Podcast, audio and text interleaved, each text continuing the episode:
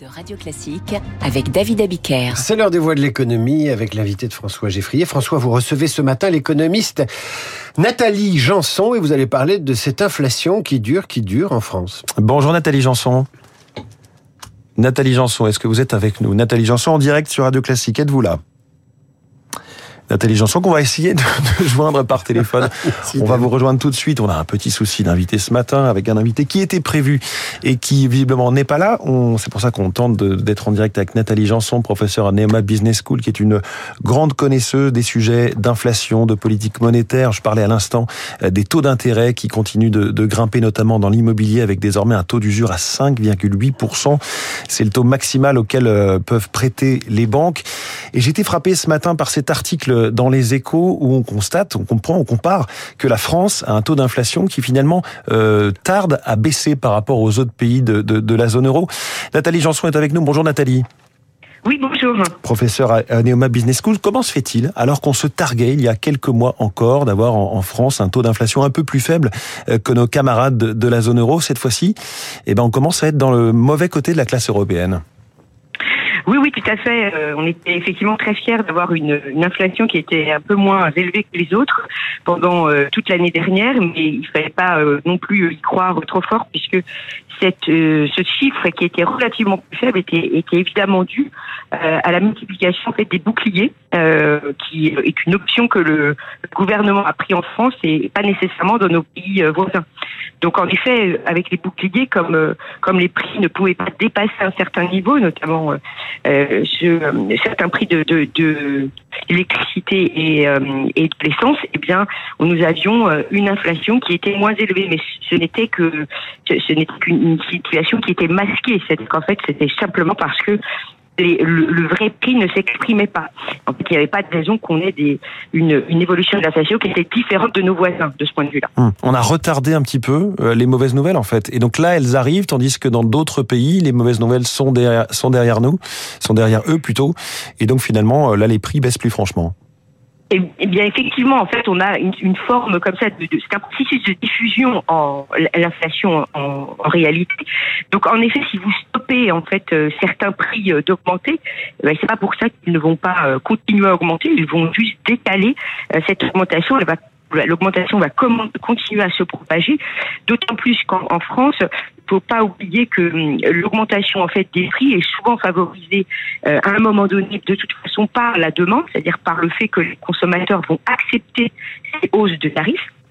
Et en France, nous avons euh, eu, on a eu une épargne forcée à un moment euh, dû au, à la situation du Covid, c'est-à-dire que le, on mmh. était payé en étant en restant à la maison, et nous avons donc un, un taux d'épargne qui est toujours en France relativement élevé. Donc après, c'est un choix de la part des consommateurs, c'est-à-dire soit ils acceptent de, de, de, ils acceptent augmentation de prix euh, au, au, détriment de leur épargne et donc ils désépargnent pour continuer à consommer au même niveau.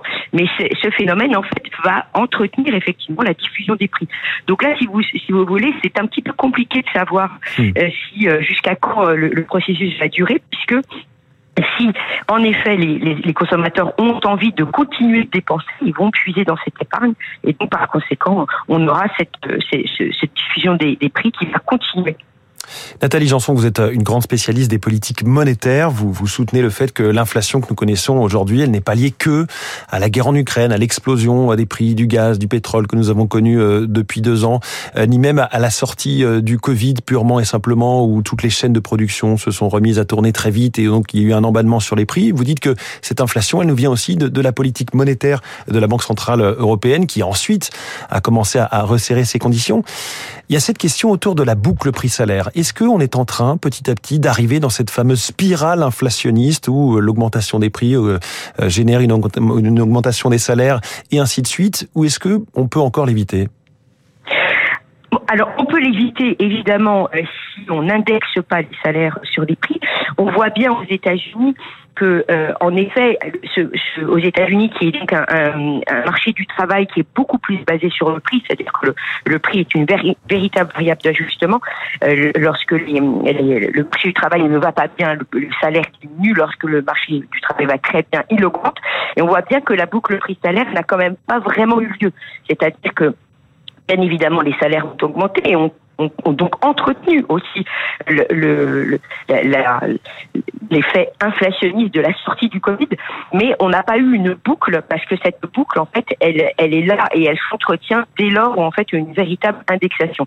Alors il, il est certain qu'en France, on en a entendu parler, plusieurs, euh, voilà, il y a eu plusieurs voix qui, se sont euh, exprimées en faveur de cette indexation euh, prix-salaire, mais pour le moment, elle n'y est pas.